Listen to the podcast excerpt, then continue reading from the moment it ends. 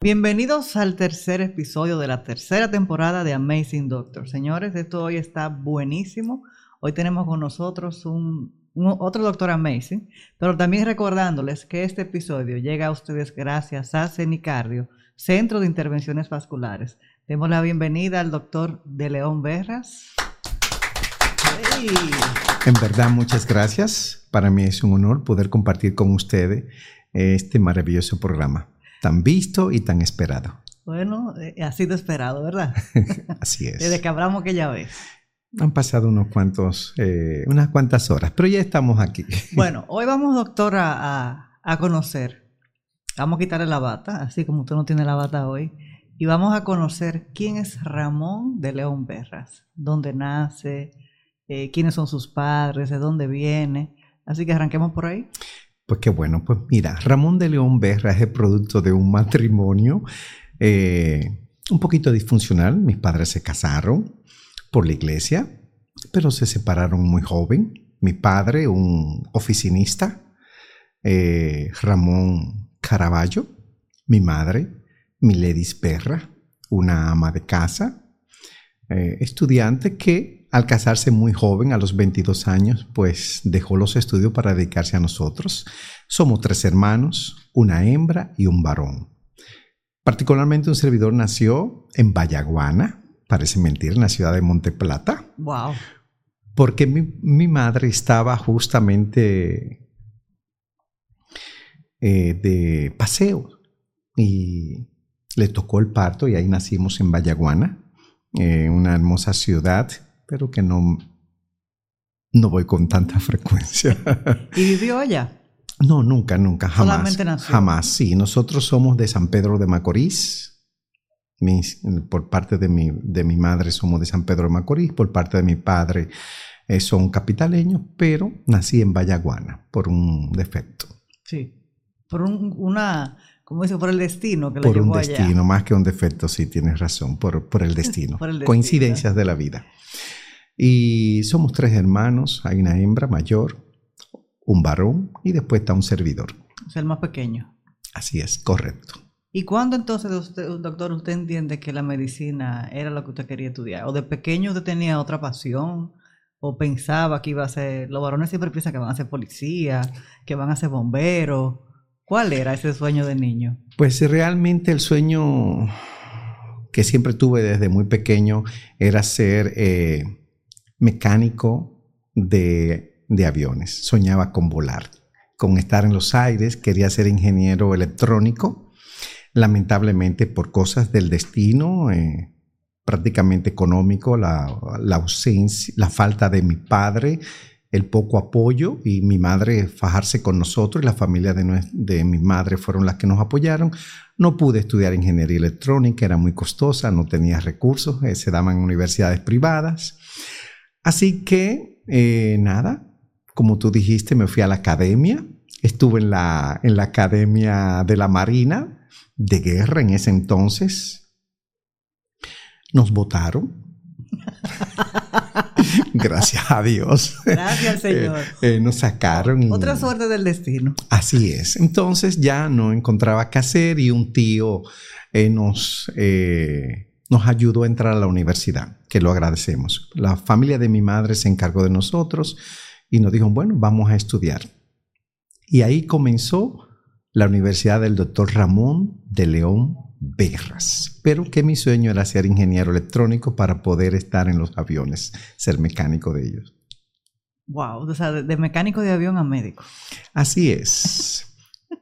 Comenzamos la universidad, fuimos a la UAS, no pudimos continuar y nos inscribimos en la Universidad Central del Este, mi ciudad natal, de donde son la familia de mi, de mi madre. Eh, ¿Qué decirte? Comenzamos la universidad, una gran indecisión porque mi hermana, que era mayor, ya estaba estudiando medicina, el novio de mi hermana estaba estudiando ingeniería, él quería que yo fuera ingeniero, mi hermana quería que yo fuera médico. ¿Qué decirte? Y yo quería ser abogado. Ok.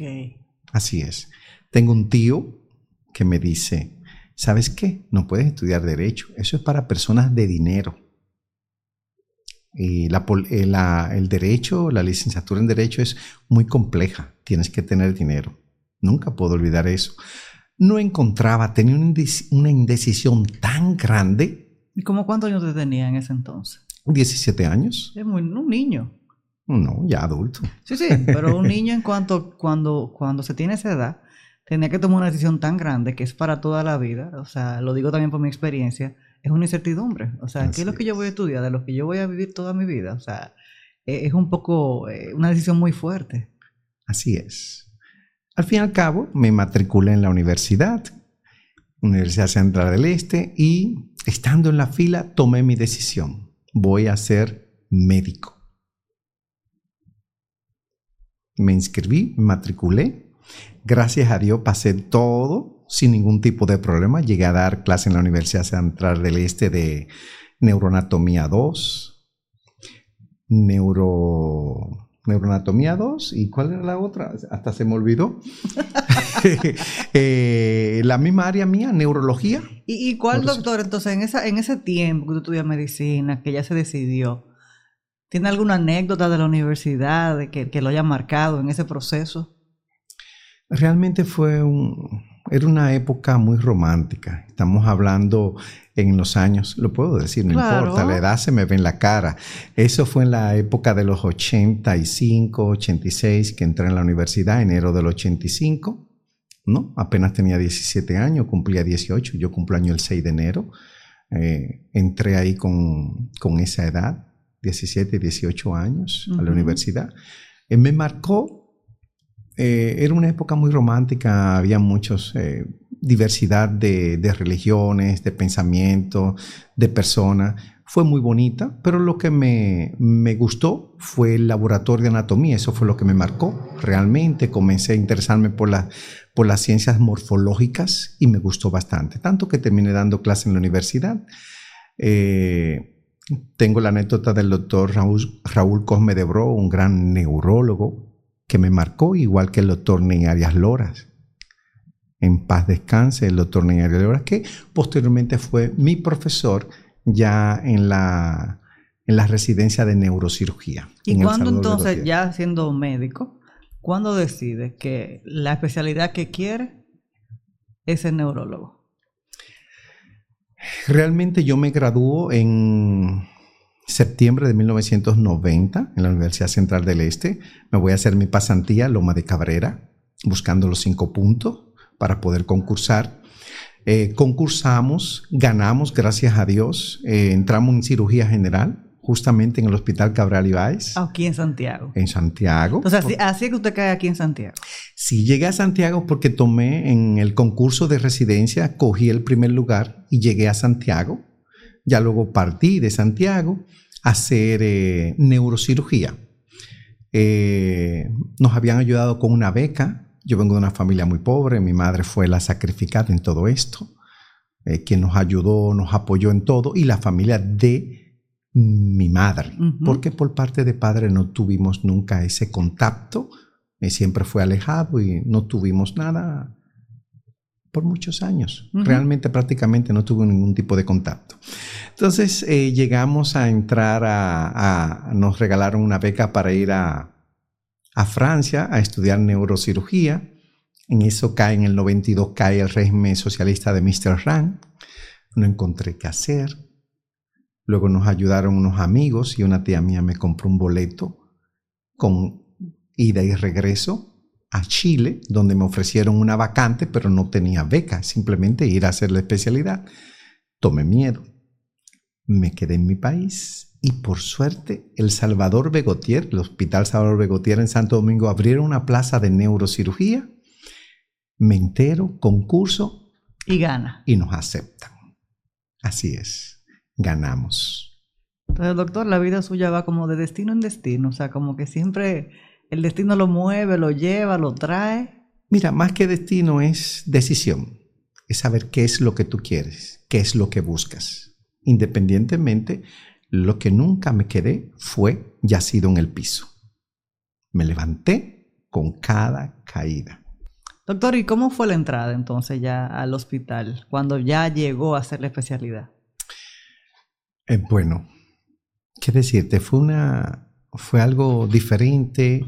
Eh, encontrarme con la neurocirugía, ver que es tan abstracta, que es tan realista, que realmente el cerebro es que lo domina todo. Yo creía antes que el corazón era que dominaba todo, porque es quien bombea sangre, es quien lleva la sangre a todos los lugares, y me gustaba y me apasionaba tanto el corazón que creía era lo mejor. Pero ya en mi primer año de neurocirugía me di cuenta que el cerebro, nada, y que me perdonen los cardiólogos, no, pero nada como el cerebro. Tienes toda la imaginación, tiene todas las funciones. Eh, seguimos, avanzamos, nos pasaron seis largos años en neurocirugía, que es lo que dura, si la especialidad dura seis años. Aparte de que tenemos que hacer un año en, cirugía general, que ese fue el año que hice aquí en el Cabral Ibáez, en Santiago, en el año 91, 91, 92, cuando iba a partir y hasta que nos graduamos como neurocirujano en el año 1998. ¿Y cuántos años estamos hablando ya en el 98 que usted lleva de estudio? O sea, desde que entró a la universidad, hace medicina. Bueno, nosotros entramos en el 85 a hacer medicina, enero del 85, a hacer medicina en la Universidad Central del Este. Duramos cinco años en la universidad con el internado rotatorio. La medicina es muy compleja Tú duras cinco años estudiando medicina, luego tienes que hacer un año de internado rotatorio que se divide, creo, aún se divide en ginecostetricia, pediatría, cirugía general y medicina interna. Esas son las, las, bases de la, de, la de la medicina, ¿no? Y de ahí se, se salen las diferentes especialidades. Y posteriormente de eso, de ese año, eh, nos fuimos a hacer un año de pasantía, que es el, el año legal que nos permite el gobierno para poder ser médico y ejercer en el territorio dominicano con un EPSE4 que nos ofrece el Estado y nos dice, sí, usted puede ejercer la medicina en el territorio dominicano. Ya como te dije, entré a hacer la especialidad en el 92, nos graduamos en el 98, seis años después. Ya y nos hicimos 12 años. Eso es correcto. Para hacernos neurocirujanos. ¿Y después de ahí qué falta? Pues viene, siempre queremos más. Y habemos muchas personas que así como tú, quiere más y quiere más. Y buscas. Entonces después de eso, pues nos fuimos a, a México a hacer una subespecialidad. Hicimos seis, seis, meses de base de cráneo con Gerardo Guinton en el Instituto Nacional de Neurología y Neurocirugía de, del siglo XXI, en el Hospital Siglo XXI de México, el que se cayó con el terremoto, ya remodelado. Eh, después de eso hicimos un año de neurocirugía vascular para poder hacer cirugías de aneurismas abierto. Pues nos regresamos a nuestro país eh, nos fuimos con la anuencia del doctor Neña Díaz Lora, que fue mi profesor y tutor, el jefe del servicio de neurocirugía. Regresamos al Hospital Salvador Begotier a ejercer la carrera y comenzamos a ejercer. Luego el doctor nos necesitaba a nosotros en la romana, quería que les hiciéramos un servicio, formar el servicio de neurocirugía en la romana, en la ciudad turística de la romana. Pues nos fuimos gustosamente a la romana a trabajar. sí. Y ahí nos pasamos unos cinco años trabajando y posterior como neurocirujano. Y ya luego tenía el deseo de hacer la neurocirugía endovascular, que era lo que me apasionaba. Y me fui a Puerto Rico a hacer dos años. Entonces, sumando los dos, ¿a cuánto llevamos ya? Bueno, 12 más 2 son 14, más 2 más 16 años de estudio para poder ser lo que soy hoy. Eso es lo que no se ve. ¿eh? Eso es lo que Amazing Doctors quiere mostrar. O sea, esa parte que no se ve, el doctor está muy bien ahora. Y tiene cierto ya posicionamiento, digamos, a nivel de marketing y, reconocimiento de marca. Vamos a hablar de marca. Pero 16 años después. Así es. Y luego de ahí entonces comienza. Bueno, a, pues a trabajar, a trabajar como una hormiguita, trabajando yo creo que lo más importante en cualquier ser humano, cualquier profesión que tú tengas, es que trabajes. trabajar. Eso es lo que te va a dar la marca, eso es lo que te va a identificar, eso es lo que va a hacer la diferencia entre tú y los demás y que tus compañeros puedan reconocer tu trabajo, pero tienes que trabajar, sobre todo que te guste. Y es lo que hemos hecho en los últimos años, trabajar en bien de los pacientes y a favor de nosotros. Claro, porque tiene que haber también una remuneración de tanto esfuerzo. Por supuesto que sí.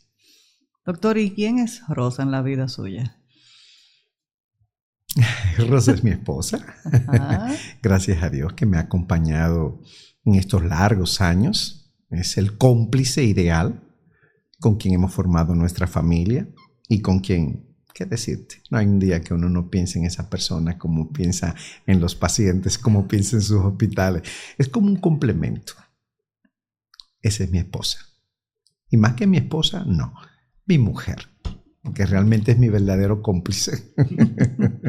¿Y cuántos hijos usted tiene? Tenemos cuatro niños, cuatro hijos, ya grandes. Hábleme de cada uno de ellos, de la llegada del primero, de la primera, en, qué posición usted estaba, dónde andaba. Bueno, mi primer hijo es hoy día psicólogo, producto de mi primer matrimonio. Eh, está ejerciendo, le va muy bien, él comenzó medicina, no le gustó, dos años después eh, se fue a lo que le gustaba, que era la psicología, y qué bueno, le ha ido muy bien estuvo por Madrid haciendo una su especialidad en, en adiciones y ya está de regreso y laborando en el país. Eh, mi segundo hijo es ya abogado, eh, haciendo una vida libre, independiente, dedicado más al campo y a la siembra, le gusta más que al mismo derecho. Que el mismo derecho pero lo estamos convenciendo para que haga una su especialidad y se dedique en lleno a su carrera. Eh, mi, cuarto mi cuarto hijo es la hembra, mi adoración. Ella es estudiante de medicina. Gracias a Dios tengo a alguien. Por fin le va a pasar la, la batuta a otro. Así es correcto. Y mi último retoño es mi niño más pequeño, Kail. Tiene 10 años. Ha sido fruto de estos últimos 10 años, es mi amor completo, es mi tiempo, es, es mi todo. Es más, ha rejuvenecido mi vida y le ha dado un cambio a nuestro hogar. Wow. Punto. Mi, mujer, después de 10 años de estar preparada, quedó embarazada. Y ese ha sido el fruto. Mm, ese ha sido el mejor regalo de la familia. Y de mi vida entera. Aparte de mi, de mi madre. Wow. Señor lo que no se ve. y se le ilumina el rostro, le brillan los ojos, ¿eh? Me tocaste la parte más sensible. ¿Quién? la familia. y diríamos, doctor, que, que, todo eso que usted ha logrado en todo este tiempo fuera lo mismo si no tuviera la familia que tiene. Jamás. Jamás. Quizá hubiésemos logrado muchas cosas más, pero no con la satisfacción que tenemos hoy día. Yo creo que no hay nada más importante que la familia. Los amigos también son muy importantes, pero es un grupo muy selecto. Hay que saberlo elegir. Sí. Pero la familia es de nosotros. No hay que elegirla, está ahí. Como diría eh, Rubén Blay, no importa lo que seas, familia es familia. Sí. Salud, eso merece un traguito, señor. Aquí ponen un trago muy bueno.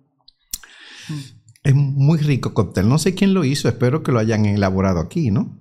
Sí, sí. Ahí tenemos los secretos de la chef. Doctor, y, en ese tiempo de haciendo la especialidad, yo sé que siempre ustedes en esos inicios es donde tienen como esos, esos casos que, que lo marcan eh, de una manera digamos, contundentes, que con el tiempo ya se van endureciendo, pero ya como usted está haciendo la especialidad, ¿qué caso o algo que lo haya marcado, que usted haya dicho, mira, ese fue el caso que más me marcó? Wendy, nosotros estamos marcados siempre. Cada día es un reto, pero cuando en mi residencia, nunca puedo olvidar un joven con una lesión tumoral gigante. Y yo eso me quedó marcado porque no sé cuántas veces lo operamos y ese muchacho llegaba ya con trastorno del lenguaje, con problemas para caminar y siempre contento, iba feliz cuando nos veía. Se le veía, era, ah, ah, cuando lo iban a operar se sentía feliz y yo simplemente decía, wow, y él está mm. feliz porque lo vamos a operar. No podía entenderlo. Con los años tuvimos un colega urólogo que también lo tuvimos que operar por una lesión maligna y falleció. Yo recuerdo cuando jugábamos mucho baloncesto en el Salvador Begotier y nos tocó él y él me dijo, yo le dije, hablando entre nosotros, pero es una lesión maligna, ¿por qué no vives tu vida? Y me dijo, eh, berra, mucho me decían Tony en el colegio, en, en el hospital, Tony, realmente tengo esperanza. Ahí fue que yo entendí a Miguel Ángel, el paciente que te menciono, con el tumor cerebral. Él tenía esperanza, yo no lo entendía. Entonces, cada paciente es diferente, pero cada paciente nos marca. Siempre recuerdo, no es que nosotros los médicos nos volvemos insensibles, jamás, jamás. Es que tenemos que continuar. Es la vida, continúa. No sé si, si me puedes entender o no, pero te juro que no creo que haya un médico que sea insensible. Simplemente dejamos, dejamos ciertas cosas, nos levantamos y tenemos que continuar, porque de lo contrario no podemos ofrecer lo que nosotros hacemos. Dar vida, eso somos, dador de vida. Los que operamos, lo que no operamos, lo que somos clínicos, lo que somos quirúrgicos, y eso es lo único que nosotros hacemos, dar vida. ¿Y cómo se recarga entonces, Ramón? Ya dejamos el doctor cuando sale de un caso que dice, wow. Hablar, llamar a mi mujer, llegar a mi casa. Y Ramón, por supuesto, ya no el médico, llegar a mi casa, fumarme un buen puro, tomarme un buen trago. Y quedarme con mi familia. Relajarme, pensar que mañana va a ser otro día. Que mañana será bonito. Siempre son bonitos, los días son bonitos, malos, feos somos nosotros.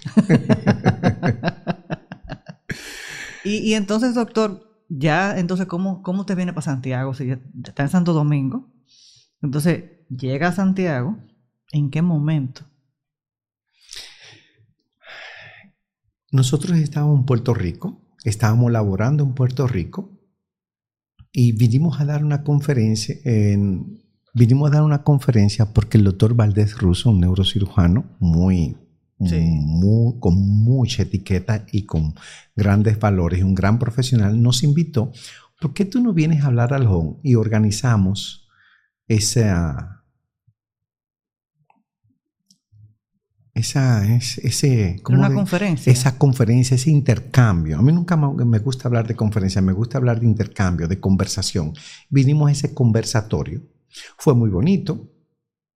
Pues de ahí quedó la intención de que, ¿por qué tú no vienes para acá? Bueno, vamos a hablar, hablamos y aquí llegué a Santiago, gracias al Hospital Metropolitano de Santiago en el año 2009. 2009. Es correcto. ¿Y ya después de ahí? Pues me quedé en Santiago. Nunca había visto una ciudad más bella que esta. Qué pena que no nací aquí, a pesar de que vine a estudiar aquí, a hacer la residencia, pero me fui rápido, un, año. Fue un año. No disfruté, no lo vi, no tenía la experiencia, no tenía los ojos tan cansados. Y ahora vi las cosas bellas. Al ser mis ojos un poco cansados, pues comenzaron a ver otras cosas y ver y ver y vi que es una ciudad preciosa. Me quedé aquí en Santiago, en esta ciudad, y aquí voy a morir. No me voy, no me pienso ir. Me gusta. Bueno, pues hay que entregarle entonces, doctor, eh, un reconocimiento, darle la, residencia santiaguera y, darle la llave de la ciudad. Es que aunque no me la den, ya yo soy de Santiago. Poco me importa. Lo único que no puedo ser es aguilucho. Anda, anda. ¿De cuáles? De los escogidos. Ah. De los Leones de Los Leones. Eso es correcto. Soy escogidista. Pensaba que era del glorioso. Eh, simpatizo con ellos cuando compiten con las águilas. Sí, siempre en contra. siempre en contra. ¿Y qué le gusta, doctor, hacer en su tiempo libre? A Ramón. Salir, irme de fin de semana, irme a una playa, irme al campo, estar con la familia, compartir con un amigo. Eso es lo que hacemos, compartir en familia, disfrutar el fin de semana, estar con mi perro. Me gusta mi casa, me siento cómodo en el patio de mi casa. O sea que podemos decir que el doctor es un hombre familiar, hogareño. Es correcto, me gusta. Tengo pocos amigos y por eso disfruto más mi casa. Así es. Y le encantan los animales. Los perros. Los perros. Sí. Los perros. Y los perros. ¿Cuántos perros tiene? Hay tres. ¿Qué raza? Hay un pitbull, Rocco, una preciosura, un husky siberiano, blue, y el perro más bonito del mundo, un put, una cara más fea, pero es bonito. ya tampoco uno lo quiere, son lindos todos. Así es. Eso tenemos. No, doctor, pero he tenido una vida muy interesante. Eh, más que interesante, yo digo que trabajada. He trabajado, me he fajado, he luchado y nunca digo que no. Siempre digo puedo y siempre voy por más es lo que busco, más. ¿Y actualmente en cuál centro usted está laborando? Pues laboramos en, en la Clínica Unión Médica del Norte. Estamos en el departamento de Cenicardio, es donde ejercemos nuestras funciones. Un lugar maravilloso, acogedor, con un personal encantador, conocedor eh, de la materia y un grupo de equipo que nos adornan y que nos hacen compañía y nos protegen en los momentos difíciles, porque tenemos momentos difíciles. Y también ofrecemos nuestro servicio en el Hospital Metropolitano de Santiago, en la unidad de hemodinamia. Que conste, nosotros ya no hacemos neurocirugía convencional. Nosotros nos dedicamos solamente a la neurocirugía endovascular, que fue la especialidad que me fui y en la que he estado trabajando en los últimos 15 a 16 años dedicado solamente a la endovascular desde el 2006. O sea, ¿qué experiencia hay? Eh, sí, gracias a Dios y gracias a los usuarios o los pacientes o nuestros amigos, porque se vuelven aliados de nosotros, los pacientes. Sí. Gracias a ellos. Y esa, esa especialidad, doctor, es muy difícil. O sea, toda, ninguna es fácil. Pero eh, sé que ahora, con los STEM y la nueva tecnología, pues la cosa ha variado. Pero anteriormente, eh, en esa cirugía, eh, se hablaba mucho, eh, vamos a hablar de unos 10 años atrás, donde la gente fallecía porque no se descubría que un aneurisma y ahora yo puedo ver que hay más posibilidad de vida con una gente que tenga un aneurisma. ¿A qué se debe eso? Es muy interesante tu pregunta, Wendy, porque la medicina en nuestro país ha cambiado, cambió. Hablamos de la ARS y yo soy un crítico de las ARS, pero las ARS han fortalecido, nos han dado el apoyo diagnóstico, nuestra población médica ha crecido, se ha formado, ha hecho su especialidad y el Estado nos ha apoyado. Aún tenemos instituciones débiles donde no tenemos todos los servicios o por lo menos no se pueden ofrecer, pero en cuanto a las clínicas están bien preparadas y hay cirugías que antes ni se soñaban que se podían hacer en este país y ahora lo hacemos. El uso de las nuevas tecnologías, las imágenes, las imágenes ha sido grandioso porque hoy día tenemos imágenes, las ARS, los seguros médicos, los planes médicos, pues favorecen y ya cualquier ciudadano se puede hacer un estudio, una tomografía, y se diagnostica una hemorragia soranoidea, una resonancia, una angioresonancia, una angiotomografía. Entonces, ya podemos diagnosticar los pacientes y esos pacientes que antes morían, que no sabíamos, porque era muerte de repente, ya no se mueren, ya se atienden. Y se pueden evitar. Se evitan. Entonces se reconoce a tiempo las patologías que antes no se descubrían, porque no teníamos los mecanismos. No había recursos. No había recursos, no había mecanismo, pero ya no. Ya existe un, subsidiado, que lo subsidiamos nosotros, las personas que producimos. tanto tú, Wendy, como el personal que está aquí con nosotros y, y nosotros también. Entonces ya se diagnostican y se les resuelven las patologías complejas que antes no imaginábamos tener o teníamos que salir para Estados Unidos, los que tenían dinero. Los que tenían la posibilidad. ¿Verdad que sí? Así es. o sea que nuestro país ha mejorado mucho, un montón. Cuando yo oí la primera vez hablar de neurisma fue con un, pintor artista que había aquí en Santiago, muy famoso. Se llamaba Leo. Mm. Y Leo se entró a ducharse. Pero creo que su mamá, eh, si, no sé si es que tiene que ver que si, si es neuro o qué, pero no se pudo hacer nada con él. Y ese caso fue muy, muy sonado aquí en Santiago. Que pase que el aneurisma es una patología muy catastrófica.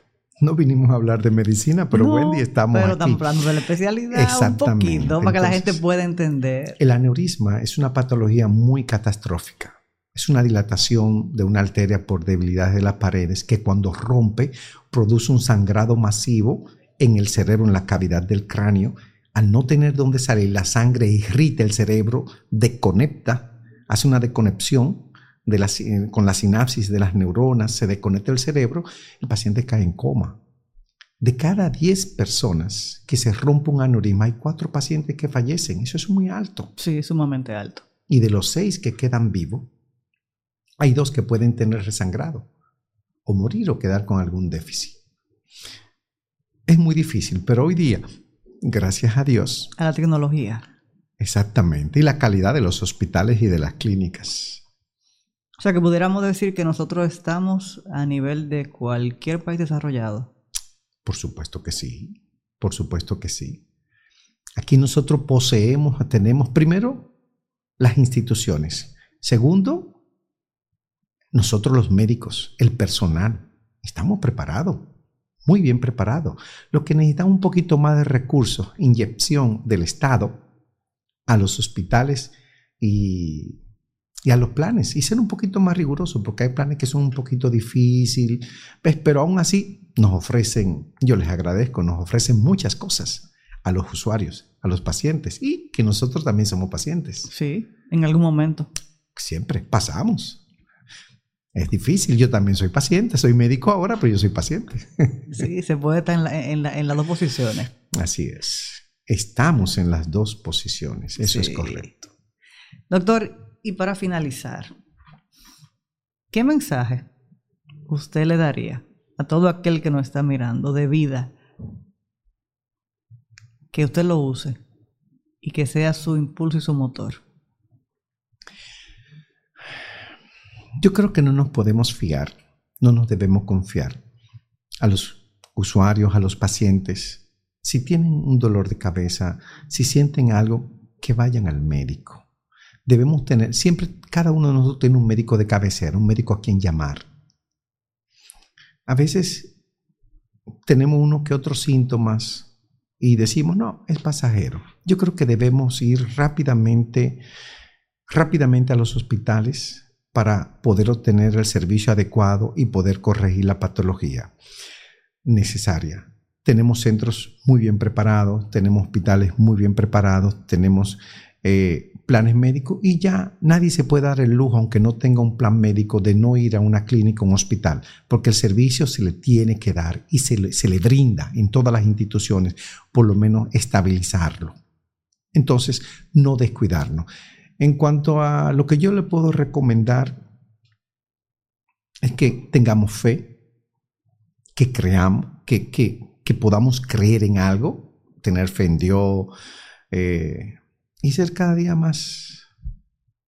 No perder la sensibilidad que hemos perdido, porque sí hemos perdido mucha sensibilidad, tenemos mucho, mucha indiferencia. Y yo lo que recomiendo es que seamos un poquito más unidos, seamos más, un poco más sinceros y, y tener fe.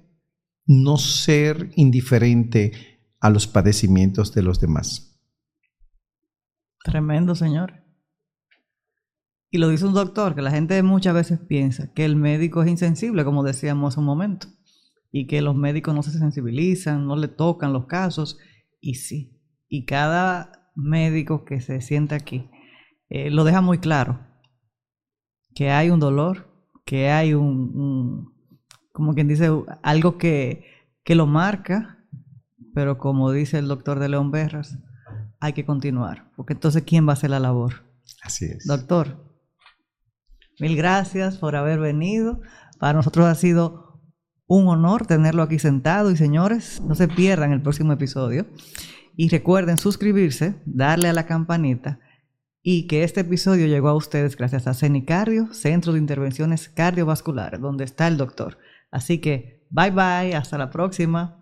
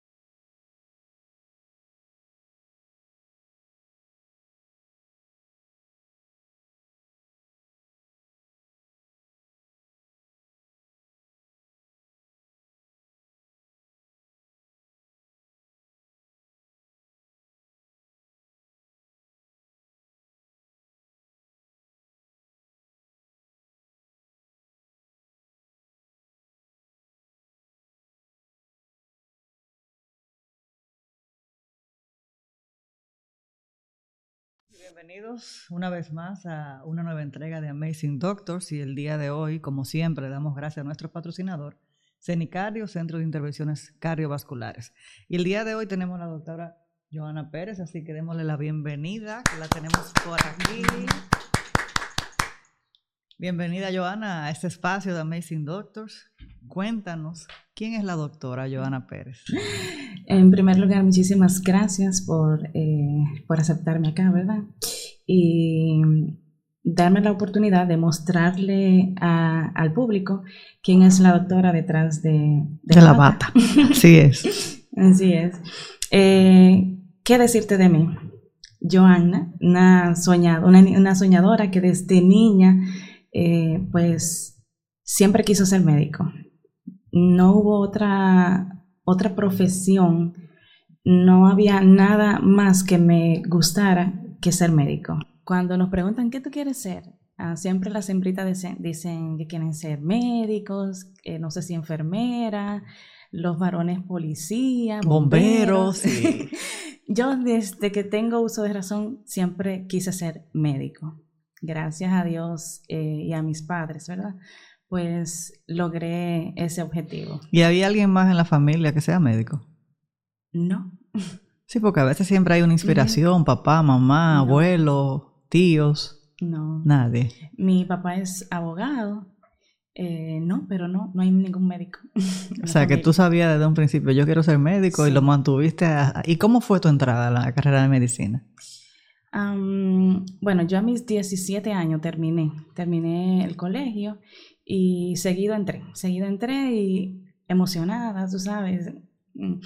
Hubo una, en una materia, no recuerdo cuál, se hizo, se sacrificó un, lagarto para ver la... Eh, ¿Eso en biología? Eh, no, no era biología. no, no recuerdo cuál era. Bueno, el hecho es que había que sacar el corazoncito para ver la contracción del músculo cardíaco. Y yo me desmayé, yo dije, yo no doy para esto. Y yo preocupada, y Dios mío, yo no doy para esto, pero es que no hay otra cosa que me guste más. Y, pero esas son cosas que por el ambiente, por los olores, uno se va familiarizando hasta que ya uno eh, se asocia a eso y imagínate. Y ya cuando tú entras a carrera de, de medicina, todo era como tú lo habías pensado, como tú lo habías soñado desde niña. Eh, tú sabes que, que, uno tiene una perspectiva, todo, incluso todo, eh, todo el que no es médico tiene una perspectiva desde afuera. Y no es lo mismo que estar adentro y que estar dentro de esos zapatos. Entonces, eh, la carrera de medicina abarca mucho sacrificio, muchas otras noches, mucho, yo siempre digo, hay que quemarse las pestañas, hay que dejar de, de compartir, de sociabilizar, de, de hacer lo que los jóvenes hacen, eh, por estar estudiando y, por amanecer estudiando y, y, en la carrera, porque si tú tienes un objetivo, tienes que luchar para poder alcanzarlo. Y, ¿qué te digo? yo no soy de mucho, nunca he sido de mucho salir, nada, eso quizás por eso quizás eh, también me ayudó en parte, pero yo estaba segura, o sea, yo estaba, mi, mi objetivo estaba claro desde, desde que yo quise ser médico, yo tenía como mi objetivo claro de que eso y nada más que eso era lo que quería hacer. Y gracias a Dios, pues lo logré. y cuando tú entras entonces ya a carrera, que tú entras al internado y tú comienzas a mirar todo eso, eh, porque la especialidad que tú tienes, que todavía no lo hemos dicho, eh, no tiene nada que ver con clínica. O sea, tú no trabajas en cirugía, tú no trabajas en nada de eso. O sea, cuando te tocó rotar eh, en el internado por todos esos sitios. Mira, déjame decirte que yo ni siquiera quería hacer esto, lo que soy. Eh, siempre soñé, siempre mi deseo, y todavía como que lo vivo, eh, siempre quise ser ginecóloga. A mí me encanta eh, el tema de, ayudar a traer niños al mundo. es como mi pasión, pero parece que papá Dios no quería eso en mí. y bueno, me fui por otro lado que, que me encanta. Me encanta porque ayudo a personas a, mejorar su salud. Pero vamos a revelarlo, vamos a decir lo que claro es. que sí. Eh, y siempre quise hacer eso. O sea, yo siempre desde niña eh, quería ser ginecóloga. Pero mm, los planes de Dios parece que eran otros y, y no soy ginecóloga. ¿Y qué tú eres entonces? ok, yo soy nutrióloga clínica.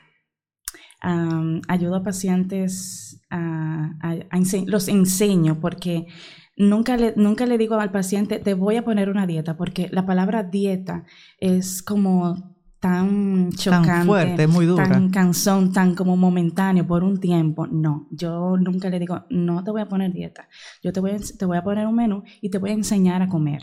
Te voy a enseñar a alimentarte, que ese es el plan, porque no toda la vida el paciente va a estar conmigo, o sea, no toda la vida va a depender de mí. Mi objetivo es ese, mostrarle y enseñarle a las personas a los pacientes a cómo alimentarse, a cómo alimentarse de forma correcta para que, eh, bueno, cumpla sus objetivos, ya sea por eh, revertir alguna enfermedad o por, que por el tema de que quiera perder peso o en su defecto aumentar, porque nada más no es perder peso. Hay pacientes que desean aumentar masa muscular.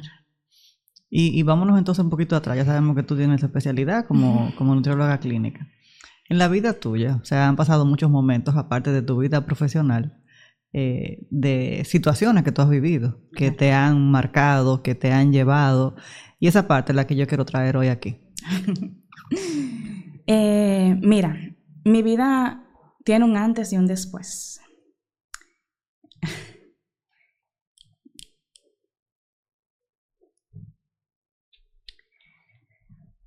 Mm, yo terminé el, el inter... No, yo me gradué en el 2010. En ese entonces, eh, quien era mi esposo y padre de mis hijos, eh, trabajaba en el este. Entonces, vino el momento de elegir la pasantía de ley. Obviamente, yo quería estar con mi esposo y yo la pedí para el este.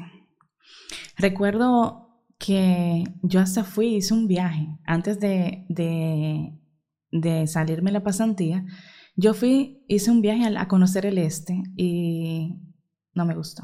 Yo dije, ay, yo lloré.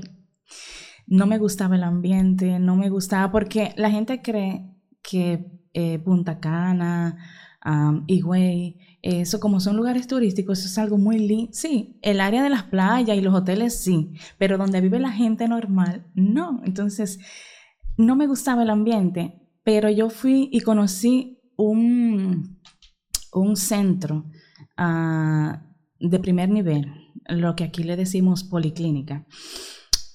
Y yo dije, yo quiero trabajar ahí. Y me gustó, yo fui, me presenté. y yo dije que yo había pedido mi pasantía de ley para, para el este, pero el este podía ser en cualquier lugar. Pero yo la quería ahí, porque estaba cerca de donde yo me iba a quedar, porque se trabajaba mucho, pero a mí me gustaba, eso parecía como un hospital y a mí me encantó. Yo me quedé ese día trabajando, yo me quedé ahí eh, sociabilizando y trabajando y me gustó. Luego me, me tocó ir, venir para Santiago y, y esperar mi pasantía. Y adivina qué. ¿Qué pasó? Cuando me llaman que ya mi pasantía de ley estaba aprobada, lo primero que pregunto es, ¿Dónde? Y adivina dónde fue. En la misma clínica. En la policlínica de Verón, donde yo quería. ¿Eso son diosidencias? Sí. Y yo me fui tan feliz. Esto fue para noviembre del 2010. Yo me organicé, yo dejé mis hijos acá, que en ese entonces tenían el varón cuatro y la hembra dos años. Y me fui porque tenía que preparar mi ambiente. Se me fui con, con el eh, para donde el padre de ellos y empecé a trabajar. Empecé a trabajar ya para enero del 2011. Entonces ya yo estaba organizada y me los llevé. Como todavía no estaban en el colegio, me los llevé y ahí nos, nos organizábamos. Entonces llegó marzo, llegó abril, principios de abril, y me entero de, de una noticia, y es que estaba embarazada de mi o sea, que venía el tercer hijo en camino. Y yo estaba como que asustada, porque yo dije, Dios mío, mi especialidad, ya todo se tronchó, porque con un embarazo, un bebé chiquito, no voy a poder, eh, pero era una bendición y, y había que aceptarla. Y bueno, bien. Yo recuerdo que para deja ver, la Semana Santa empezaba el 20, 19, no, 16, 18 por ahí. Bueno, el hecho es que yo me, nosotros vinimos, nosotros hicimos rejuego en, en el centro, hicimos rejuego, como yo era la única hembra de los pasantes que estaban ahí y los que quedaban eran varones, uh, ellos me consentían. Entonces, eh, dijimos, bueno, yo me voy a ir para Santiago, pasarme unos días y luego entonces venía por, para trabajar los días que me tocaban. Nosotros hacíamos servicio de 48 horas, no de 24. O sea, yo duraba dos, días, corridos dentro de esa emergencia sin salir de ahí. Luego de eso tenía dos días libres, pero yo iba y trabajaba porque me gustaba. Y dos días de consulta. Entonces, a mí me tocaba de esa Semana Santa me tocaba trabajar el jueves y viernes santo. O sea, yo iba a entrar el jueves y saldría el sábado en la mañana. Nosotros vinimos el sábado antes de empezar la, la, Semana Santa. La Semana Santa y a pasarnos unos días. Entonces, el miércoles no teníamos que ir. Teníamos dos opciones. O irnos al paso el miércoles o el jueves, que lo habíamos hecho antes, salir súper de madrugada y yo estar a las 9 de la mañana en el centro. Pero yo dije, ay, pero el jueves. Eso es mucho. Sí, lo habíamos hecho antes. Yo dije, vamos, bueno, nosotros no nos queríamos ir el miércoles. Pero yo dije, ay, pero el jueves yo trabajar, llegar cansada y trabajar dos días, o sea, es como demasiado. Y bueno, vámonos el jueves, vámonos el miércoles. El miércoles en la tarde, entonces recogimos todo, obviamente con nuestros niños, y salimos para, hacia Punta Cana, hacia Higüey, Perón, Perón. Bueno, entonces yo recuerdo que ah, yo me paré donde otra, en, en, La Vega, nos paramos donde unos amigos, unos amigos míos médicos, ahí comimos habichuela con dulce, eh,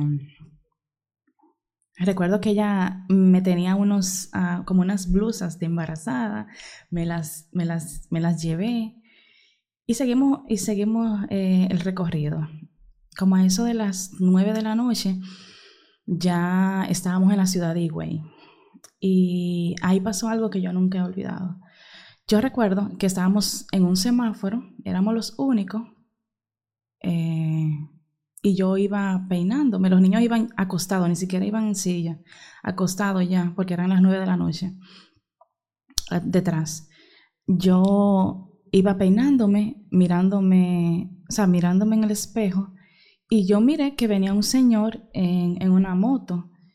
Lo que yo no me imaginé es que el señor parece que venía distraído y se nos estrelló detrás. Entonces, cuando sentimos el impacto, nos echamos hacia un lado y nos, nos paramos para ver si él se había hecho algo o el carro también.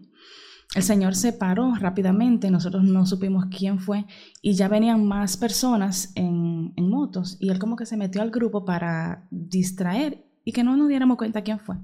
Yo no sé si fue esa persona, pero dentro de todos los que venían,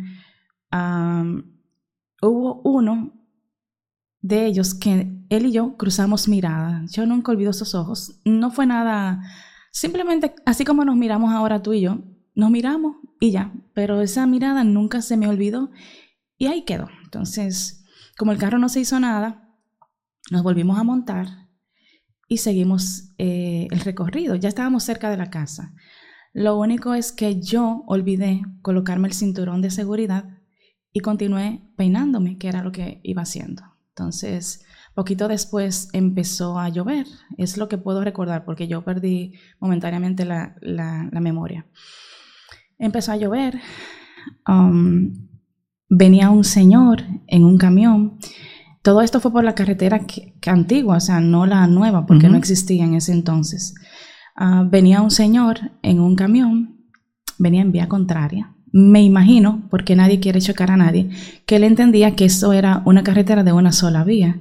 Entonces, a nosotros nos tocaba ir por el lado derecho, él tenía que venir por el izquierdo, pero él venía por el derecho. Entonces, a eh, mi esposo hacerle cambio de luz y él no responder y el accidente iba a ser inminente, entonces lo que él hizo fue, su instinto fue de cruzar el de mi esposo cruzar al carril contrario, al que le correspondía al Señor, pero en ese entonces el Señor también, lo hizo. cogió su carril. Y gracias a Dios, de verdad que sí, gracias a Dios, la mayor parte de los golpes los recibí yo. Sí, por el, por el cruce de los dos vehículos ahí. Wow. Hice tú antes y después. O sea, luego de ahí se fue la luz en ese momento. Bueno, mira, yo recuerdo que yo desperté ya en una clínica. Eh, yo, no, yo nunca tuve dolor. Yo más que dolor tenía, sentía un cansancio extremo, como el que ha trabajado enormemente, pero dolor nunca tuve. Y yo recuerdo que cuando yo desperté, o sea, mi preocupación eran mis hijos, que dónde estaban. ¿Dónde ellos, estaban? Ellos me decían, ellos están bien, pero lo tenían en otra habitación, no sé. Y luego le dije, no, ellos me, uno de los médicos me dijo, mira, te tenemos que entrar a cirugía porque hay que vendarte tus piernas y tu brazo porque tienes fracturas. Entonces ahí yo recordé y yo le dije, mira, yo estoy embarazada. Entonces me llevaron a hacerme un eco, una sonografía, y el doctor me dijo, hay que hacerte un legrado porque ya no hay latido cardíaco. Yo suelo ser muy, ah, a veces, uh, ¿cómo se dice? Hacer mucha broma o chercha, no sé cómo decirlo.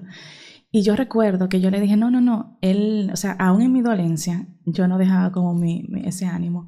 Y yo le decía, no, pero mira, revisa, es que es muy chiquito y posiblemente casi no lo escuche. O sea, yo tenía todavía la ilusión de que se preservara. Pero obviamente no, no, no, no se había preservado. Entonces, luego de ahí, mm, me obviamente me entraron, después que me sacaron de cirugía, que me vendaron mis piernas y mi brazo, me, me llevaron a intensivo. Yo sabía que tenía tres fracturas, o sea, tenía, perdón, tenía fracturas de tres huesos largos y esas fracturas suelen sangrar eh, súper rápido, o sea, tú pierdes mucha sangre, aunque tú no la veas por fuera, pero la vas perdiendo.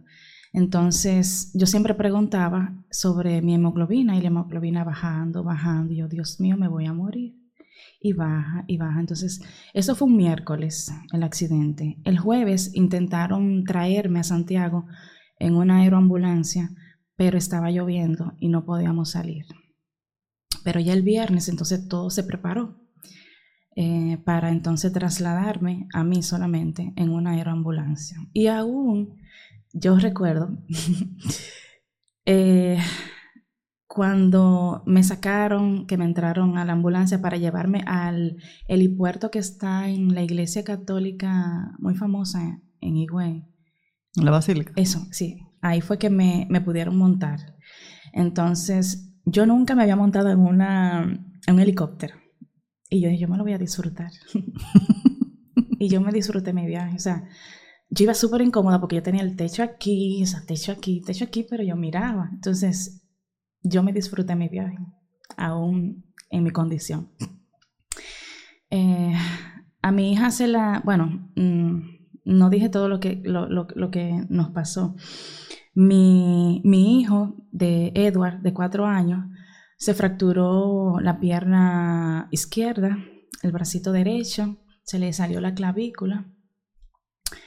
A él no, no, hubo, que operarle, sino que le pusieron yeso y, obviamente tuvo que, hacer terapia. Mi hija, que iba detrás de mí, gracias a Dios, solamente tuvo traumas en, la cara, traumas nasales, pero no hubo fractura ni nada. El padre de ellos sí tenía el cinturón y a él se le disparó la bolsa de aire, a mí no. Ah, obviamente los golpes que le, dio la bolsa, pero se le rompió el tendón que levanta estos cuatro dedos y le operaron la mano. Eso lo hicieron allá en Higüey. Pero yo, ah, yo me fracturé mis dos piernas, mis dos fémur, mi brazo derecho, me fracturé costillas, tuve, me lesioné el cuello, tuve un trauma craneal, perdí el bebé que esperaba y obviamente casi toda mi sangre. Eh, me trajeron acá, acá primero me, me estabilizaron obviamente la hemoglobina y déjame decirte que yo tengo sangre de muchísimas personas, incluyendo de una persona, de un señor haitiano. Y yo orgullosa, o sea, yo orgullosa. Y que si no fuera por eso tú no estuvieras viva. Claro que no. ¿Y cómo fue después de ese accidente? O sea, ¿cómo viene la, la recuperación tuya? Porque estamos hablando de los dos femos, un brazo. Eh, trauma craneal. Entonces, tú tenías que estar inmovilizada. ¿Cuánto tiempo tú duraste en cama? Wow. Bueno, en, en cuanto a, la, a la clínica, o sea, en el hospital, yo duré varias semanas ahí. Luego que me llevaron a la casa, yo tenía que estar en una cama. Yo aprendí a hacer mis necesidades fisiológicas acostada en una cama. Yo dependía de alguien para que me diera la comida. Me bañaban en una cama. Y es difícil porque tú tienes, o sea, el tú aprender a depender completamente de otra persona es difícil. O sea, tú usar pamper. Yo no sé cómo los bebés lo hacen. ¿Cuánto tiempo transcurrió? Yo duré un año para poder volver a caminar. Yo iba a terapia así todos los días, me, me, buscaban en una ambulancia, me llevaban de nuevo y mis piernas nunca se estuvieron hacia abajo en una silla de ruedas, o sea, tenían que estar como acostadas. O sea, yo no podía tenerlas hacia abajo. Eh, yo admiro los, los bebés cuando, cuando caminan porque tú tienes que tener una concentración tan grande, o sea, tú tienes que conectar tu mente con tu cuerpo para aprender y, y, emprender la marcha. Es difícil. Y en ese, en ese tiempo, tú tuviste mucho, mucho, pero mucho tiempo para pensar. Claro. Para reflexionar. Claro. ¿Qué aprendió Joana en ese tiempo de cama? Porque tú tienes 24 horas en la misma posición y lo único que tú tienes habilitado es tu cerebro. O sea, todo lo demás está paralizado. Y como tú dices, yo dependo, o sea, dependía de una persona hasta para darte la comida. ¿Qué aprendió Joana de todo ese tiempo? Lo primero es que yo nunca, eh, bueno, yo siempre le preguntaba a mi médico a otros médicos que si yo iba a quedar con limitaciones físicas. Ellos, eh, con su carita, ¿verdad?, me decían que sí Pero yo recuerdo que yo le dije a mi doctor, yo le dije, pues mire, así me cueste la vida y cuando yo sea una viejita toda checa, eh, yo me prometo a mí misma que yo voy a caminar derechita. Y él se, rió, se sonrió. Eh, pero todo ese tiempo que yo estuve ahí en cama, aprendí a valorar el tiempo, la paciencia, o sea, desarrollé eso que no, no lo tenía. Y aunque a veces, ¿verdad? Uno se impacienta, pero eh, aprendí a, que a veces tenemos que depender de otras personas para, para, para tu poder eh, alcanzar algunas cosas. Aprendí que aprendí a, conocer y, a entender el dolor ajeno, porque mira, te puedo decir que yo tuve que sufrir dolores como si hubiese sido un hombre, o sea, tener fuerza de hombre para poder soportar dolor. Yo recuerdo que a mí, porque aunque yo tenía, eh, bueno, cuando me operaron este brazo, se me lesionó el nervio radial y yo quedé con la mano doblada y caída. A mí me amarraban de este lado para retorcerme el brazo y darme electricidad. O sea, era un dolor extremo. Yo gritaba que yo creo que Santiago entero sabía que a mí me estaban haciendo algo. Eh, ¿Y qué decirte? Aprendí a valorar el dolor ajeno y poder comprender cuando un paciente Mm, me dice que tiene dolor o, que le, le, le, molesta algo, le, afecta algo, ya yo valoro eso mucho. O sea, hay una Joana más empática. Porque no es lo mismo cuando, por ejemplo, tú eres médico, pero tú no sabes el dolor que, por ejemplo, un ginecólogo hombre, por más que le, le explique, no sabe el dolor que se vive una mujer con quistes. Claro. ¿Verdad? Entonces, e, eso te hizo a ti ponerte en, el lugar de los pacientes cuando dicen que me duele. Así es. Y te hace más humana. Y sobre todo empática con tu paciente.